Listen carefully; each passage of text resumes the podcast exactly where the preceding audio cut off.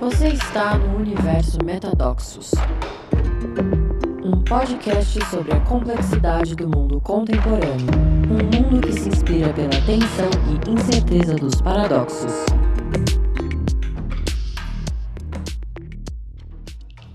Bem-vindas e bem-vindos a mais um episódio do Metadoxos. Hoje a gente vai falar sobre Enneagrama, que é um tema que eu adoro e percebi que eu não tinha falado ainda nos meus solos aqui sobre esse tema no, no, no Metadoxos. E ele surgiu a partir da conversa que eu tive com a Carolina, que vocês vão ouvir provavelmente no, no nosso próximo convidado. E o Enneagrama é uma tradição, é, é uma abordagem para personalidade ou teoria de personalidade como, como todas as abordagens de teoria de personalidade têm suas limitações, como todas as teorias têm suas limitações, eu sempre gosto muito de pensar em assessments e, e abordagens como essa como um ponto de entrada para um diálogo e uma conversa. Metadoxos paradoxos que impulsionam a evolução.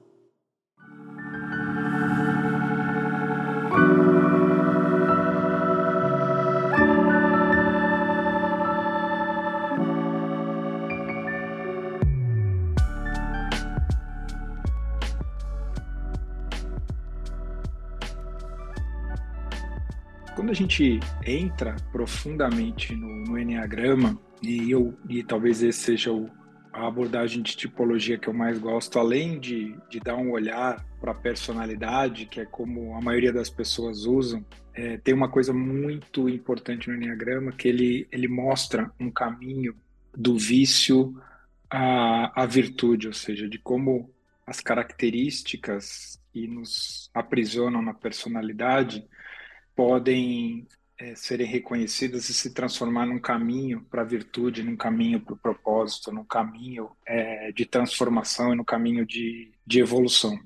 Existem aí evidências que mostram traços do Enneagrama em várias tradições, nos cristãos primitivos, na, na Cabala, no, no islamismo por meio do sufismo, tem algumas uh, uh, nos, nos, gregos no período axial, ou seja, a gente está falando de algo quase que, que arquetípico, que é uma estrutura de olhar para a experiência humana a partir de uma, de uma arquitetura que parece que faz muito sentido. Essas, uh, essas tradições ficaram, ficaram no tempo e tem um, um místico russo chamado Gurdjieff,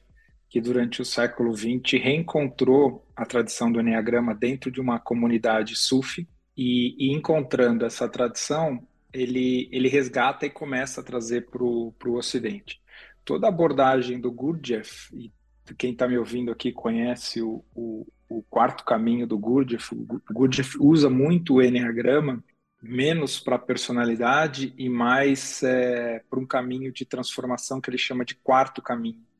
o Enneagrama são, né, é, quer dizer nove, e o Gramos quer dizer alguma coisa escrita ou uma figura, né? então é uma figura de nove, de nove pontos, de nove dimensões. Nessas nove dimensões, que são tipos, né, de um a nove, ele tem três centros, oito, nove e um, que são os tipos é, somáticos do corpo, da ação, os tipos 2, 3 e 4, que são os tipos da emoção, e os tipos é, 5, 6 e 7, que são os tipos da, da mente. É, o, o que o Gurdjieff chama de quarto caminho, então, é de alguma forma você integrar ação, coração e mente, né? então ação, emoção e mente, é, para esse quarto caminho, que é o quarto caminho do espírito, e talvez esse seja uma das coisas que mais me encanta no, no Enneagrama. O Gurdjieff ele acaba encontrando um boliviano chamado Oscar Ichazo nos Estados Unidos, que encontra o, o Gurdjieff. Oscar, Oscar era psiquiatra e ele começa então a, a trabalhar em transformar o Enneagrama mais parecido com o que a gente conhece hoje como uma tipologia de personalidade, colocando conhecimento psicológico, integrando conhecimento psicológico. Oscar Ichazo conhece uma outra pessoa que é um chileno que estava em Berkeley nesse momento que chamava que, se chama Claudio Naranjo, faleceu em 2018. Tudo que o Claudio Naranjo fala é, é maravilhoso. E o Naranjo de dentro de Berkeley, de Berkeley se, se forma um grupo é, de pessoas que estuda o Enneagrama, desenvolve e passa a aplicar. Nesse grupo, além do Naranjo, estava o Almas. Quem me ouve aqui sabe do, do apreço que eu tenho para o Almas e da abordagem do Diamond Approach. E o Almas tem uma, uma parte fundamental de, do Diamond Approach, é esse caminho evolutivo espiritual informado pelo Enneagrama o Almas começou a escrever mais recentemente sobre o, Enneagrama e ele vai dando aí a, as características de transformação do, do Enneagrama. A Sandra Maitre, a Ellen Palmer, ou seja, boa parte das pessoas que são referências e lideranças uh, no Enneagrama hoje, elas uh, estiveram nesse, nesse grupo de, de Berkeley. Eu, particularmente, tomei contato com o Enneagrama em 2003, por uma pessoa que eu admiro muito e que hoje é uma referência mundial também, que é o Urânio Paz. Na minha transição saindo do Hopi Hari para ir começar na DBM, conheci por meio de um amigo o André Melma, Urânio, e a gente fez um bate-papo e ali naquele bate-papo Urânio na conversa e na entrevista me sugeriu uh, o meu tipo e tem sido esse o meu aprendizado. Eu sou um tipo 3 do Enneagrama, a gente já vai chegar já já é, e quais são as características do, do tipo 3. E Urânio hoje trabalha com a Beatriz Chestnut, ele tem um trabalho muito profundo, todo mundo que trabalha com Urânio gosta muito do trabalho dele. Eu nunca mais trabalhei com ele, mas de longe eu admiro e olho para o trabalho dele e vejo com profundidade que ele tem dado para esse, esse trabalho. Imagino que boa parte de vocês vão, vão ter interesse, quem não conhece ainda o, o Enneagrama. Tem poucos assessments, a gente usa um uh, na XI que se chama integrative9.com uh, e você pode ali fazer o seu assessment, ele tem uma base estatística bem sólida com resultados bastante consistentes, é o que a gente usa nos nossos projetos, para os nossos é, clientes.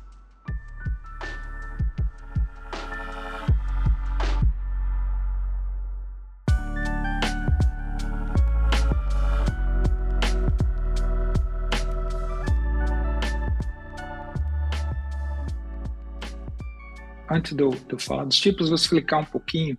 como é que se formam os tipos. Eu adoro esse esse tema. A gente já teve aqui um episódio inteiro para falar como é que a gente como é que a gente forma a personalidade, mas só para a gente voltar, então tem duas abordagens aqui. Uma primeira abordagem que é mais baseada na psicologia, na psicologia do desenvolvimento, na, na psicanálise,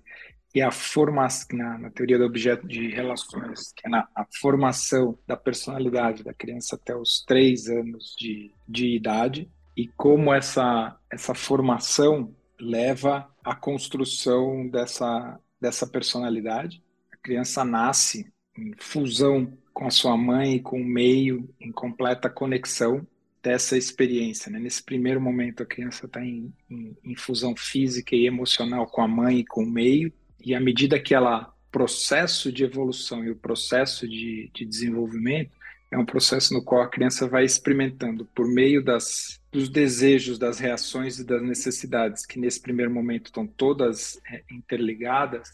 ela vai experimentando a experiência de separação. Então, nesse primeiro momento, a criança tem uma experiência de amor incondicional. Ela é amor incondicional nessa expressão de integração com a mãe e com o mundo. E aí cada um de nós tem um conjunto de, de reações a partir das nossas necessidades, desde as reações mais simples, ter fome, ter desconforto para estar tá trocado, ter sono, até as coisas mais abusivas, quando a mãe tem uma depressão pós-parto, ou até coisas mais abusivas, abandono parental, tem, temos de tudo aqui, mas o, o, o ponto importante é que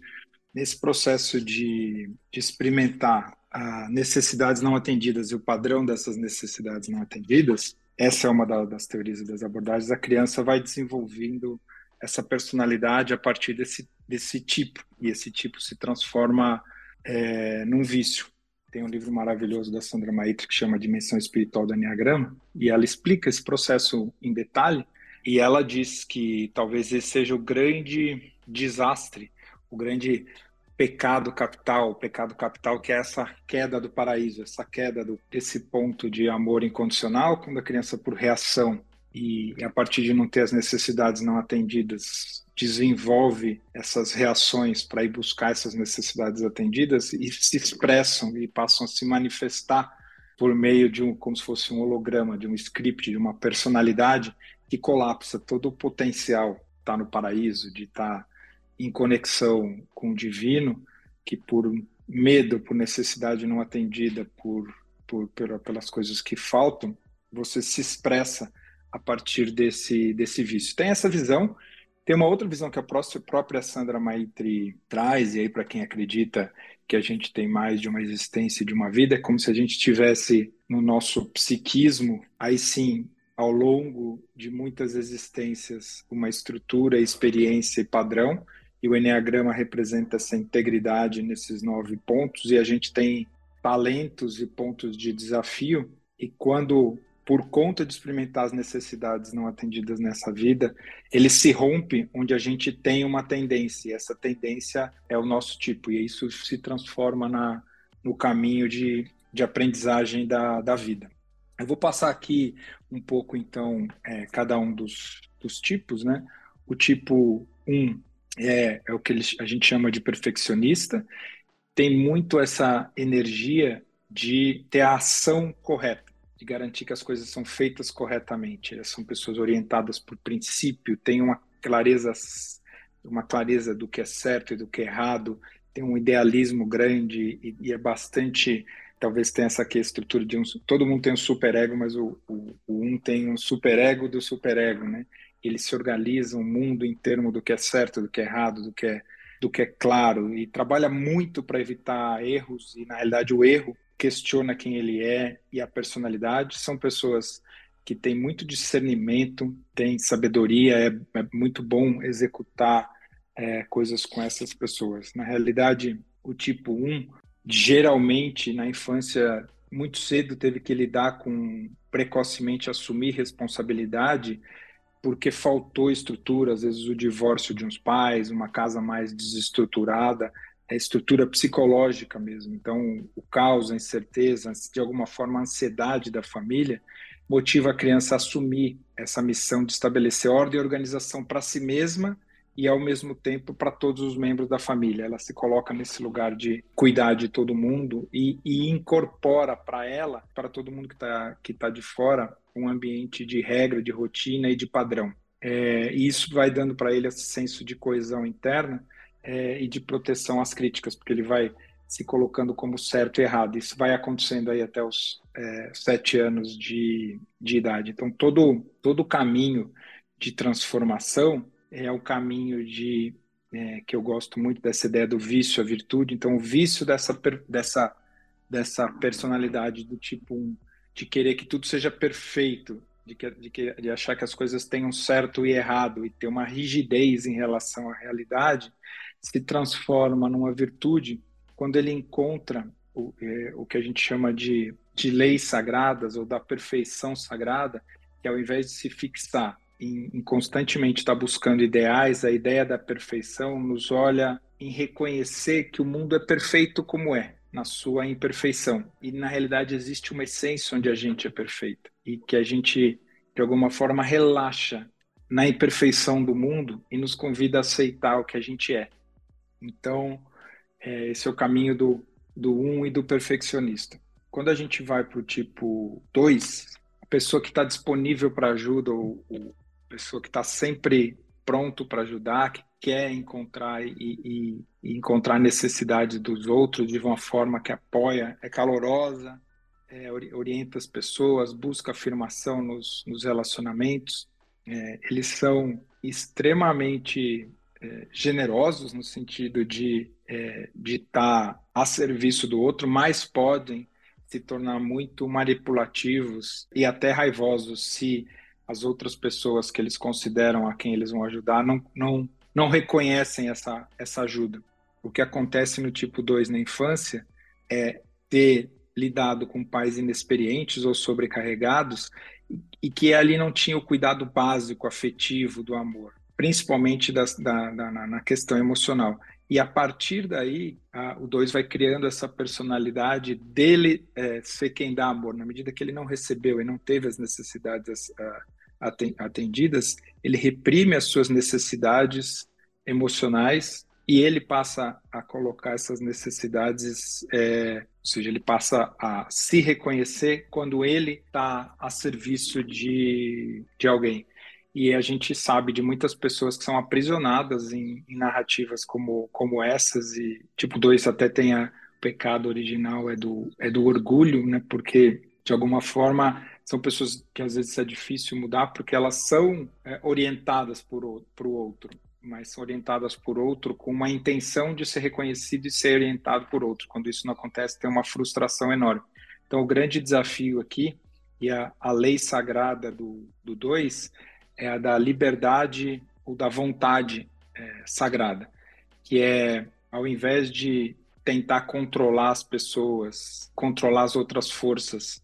em direção ao outro, trazer essa humildade de reconhecer que existe uma liberdade universal que, é, que ela emerge na medida que é, a gente é livre para dar ou para não dar. É, e é, depende das nossas próprias necessidades, a gente se abre de forma mais autêntica. E essa liberdade vem quando a gente se encontra num bom lugar e a gente se libera desse fardo de ter que estar a serviço, porque a gente reconhece que essa, essa vontade é, sagrada atravessa a gente, nos dá permissão e liberdade para não saber, para não fazer e para equilibrar o dar e receber que vai nos trazendo plenitude. Muito bem, vamos aqui para o tipo 3, que é o meu tipo. O tipo 3, que é o realizador, ele se identifica com fazer, aqui a gente está falando, tem essa expressão em inglês, né, do human doing, é, é, é, um fazedor, não é um ser humano, é um, é um fazedor humano, porque de alguma forma a, personalidade dele está tá identificada com o que ele faz e o que ele faz com sucesso e a imagem é, que ele projeta. A lei sagrada do 3 é a, lei, a esperança sagrada, ou a lei sagrada, e que nos, que nos convida a, a ser atravessado pelo universo que está acontecendo e está realizando o tempo todo e a descansar. Né? Eu que sou tipo 3, eu gosto muito de tomar banho de cachoeira. Para mim, ele é uma metáfora. Né? Quando a água está atravessando, eu, me faço, eu faço parte da água. Eu não preciso fazer força nenhuma para o fluxo estar tá em movimento. Então, é acreditar que as coisas acontecem e são feitas sem que elas dependam de mim ou o meu valor não está determinado por, por isso. É, daí a gente vai para o tipo 4, que é o que a gente está chamando aqui de criativo intenso. Ele está buscando sempre autenticidade, profundidade, significado, e eles são muito sensíveis emocionalmente e sintonizados com, com o ambiente, então tem uma, tem uma profundidade, né? Se o tipo 2 ele é externalizado para fora na emoção, o tipo 4 é para dentro, e eles são, são, geralmente são pessoas muito criativas, que por um lado expressam essa criatividade, por outro lado sentem uma melancolia, um vazio intenso, porque eles não conseguem nunca, é, sem serem entendidos na sua complexidade, na sua profundidade, e, e a lei sagrada que transforma o vício de de tentar ser especial o tempo todo, é a, é a origem sagrada, e essa origem sagrada está conectada com uma fonte, ou seja, tem essa fonte sagrada e eu não preciso fazer nenhuma força para ser especial. Eu posso encontrar a minha unicidade dentro dessa origem única e sagrada. Todos somos seres espirituais tendo uma experiência humana e, e a gente todos, de alguma forma, saímos de um mesmo lugar, temos origem no mistério e expressamos uh, a nossa nosso fluxo criativo de múltiplas uh, de múltiplas formas. Aí a gente vai para o tipo 5, que é o que a gente chama do especialista aquietado, e eles adoram a, a coisa, é, profundidade de conhecimento, uma vida mental muito ativa, lugar de descanso de um, de um tipo 5 é uma biblioteca cheia de livros e muitas vezes ele faz isso para ter muita dificuldade é, de lidar com, a, com o externo, com as relações. Então, o lugar de segurança, que é um lugar de escassez e controle, é para dentro e para dentro, dentro da mente, dentro do, do conhecimento. Você, cita um livro com tipo 5, ele compra o livro, estuda e te dá uma aula sobre o tipo 5, mas ele também está aprisionado nessa imagem de avareza e escassez e, e voltado para dentro. E a lei sagrada do 5 é a lei da onisciência, que é a capacidade de saber tudo, mas não saber tudo de uma pessoa. Existe uma onisciência é, divina e sagrada e que de alguma forma essa a verdadeira sabedoria vem da experimentação da vida, de experimentar, de tentar e de errar para dentro e para fora na relação com os outros, ou seja, essa onisciência está sempre presente, o conhecimento com C maiúsculo está sempre acontecendo. Aí a gente chega no tipo 6, que é o que a gente chama do cético leal, e o cético leal ele está sempre olhando para o risco, porque pode dar errado nas coisas, é, então, e, e tem um, uma, uma ansiedade, né? Todos os tipos têm medo, e o seis tem medo do, do medo, então ele está sempre olhando qual a melhor forma dele ele estar tá mais seguro e ao mesmo tempo pertencer ao grupo. Então ele está uh, advogados, contadores, é, estereotipadamente são bons, é, tipo 6. Agora são pessoas extremamente leais, comprometidas, e é muito bom ter pessoas como essa, porque são muito resilientes quando lidam com, com risco. A lei sagrada que tira os seis desse lugar de, de ver risco e medo em todos os lugares é encontrar a fé sagrada. E a fé que nos convida a experimentar a vida como ela vai se revelando no universo é, de forma incondicional. Existe uma fé na vida e a vida sempre encontra é, formas da vida a continuar, a continuar quando o seis encontra isso, ele, ele tem um, um nível de integração é, maravilhoso. Tipo 7, que é o que a gente chama do visionário entusiasta, o tipo 7, ele, tá, ele vai para um lugar mental de estar tá sempre olhando para o futuro, para a coisa mais legal do futuro, para se conectar,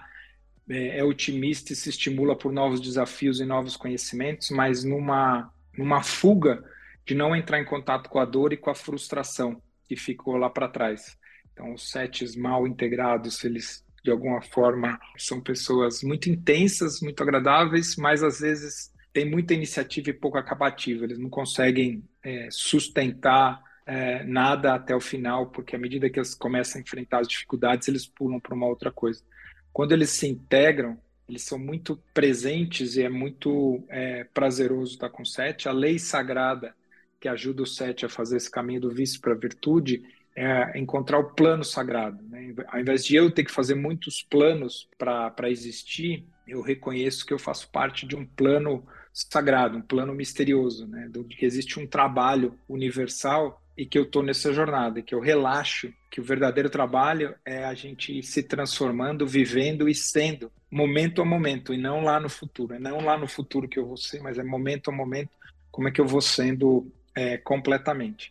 Aí tem o tipo 8, que a gente chama do controle ativo. Os oito são forças da natureza, têm uma presença muito forte, uma personalidade, eles empurram. Quando eles acreditam numa causa, eles têm capacidade de, de pôr visão nessa causa e de empurrar muita gente em torno dessa, dessa causa. Eles podem ser abusivos às vezes, né, quando, quando não são integrados e tem muito medo de se de ficarem vulneráveis e parecerem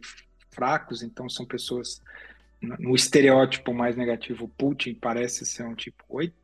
Quando eles estão integrados, eles têm essa capacidade de direção e transformação, e eles vão fazendo isso em colaboração, e, e a lei sagrada do tipo 8 é a verdade sagrada. Não sou eu que sou detentor da verdade, mas existe uma verdade com V maiúsculo que está acontecendo momento a momento e a evolução é se revelando que ela é muito maior do que qualquer causa que eu posso ter. Então eu relaxo e me coloco a serviço dessa verdade sagrada. E por fim, o tipo 9, que é o que a gente chama do, do, do mediador ou do, do fazedor de paz adaptativo.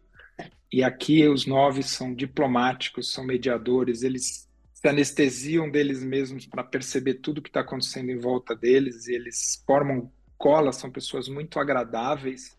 é, mas podem ser procrastinadores, é, é, abrir mão da própria necessidade, não ter coragem, tem muita dificuldade com o conflito de dizer os seus pontos de vista. E quando eles se integram, eles têm essa capacidade de autorrespeito e ao mesmo tempo de consciência e autonomia, enquanto na relação com tudo que está acontecendo em volta, a lei sagrada é, que ajuda a transformar vício em virtude é o amor sagrado e esse amor sagrado como movimento de tentar ser amado, se anestesiando e abrindo mão das próprias necessidades para se espalhar é, diante da, dos outros da necessidade, de reconhecer que existe um amor incondicional e sagrado que é atravessado e que atravessa todas as pessoas. Né? E esse caminho para a integração acontece é, sempre do ponto do vício, você deixar de achar que você é isso e, a, e essa esse traço de personalidade, ser informado por esse traço de personalidade, ativando todas as energias do Enneagrama e usando a unicidade do seu tipo como uma textura, como uma impressão é, digital. Espero que vocês tenham gostado da, desse bate-papo do Enneagrama. É, se quiser, pesquisem mais, é, porque é um caminho muito, muito, muito legal de transformação.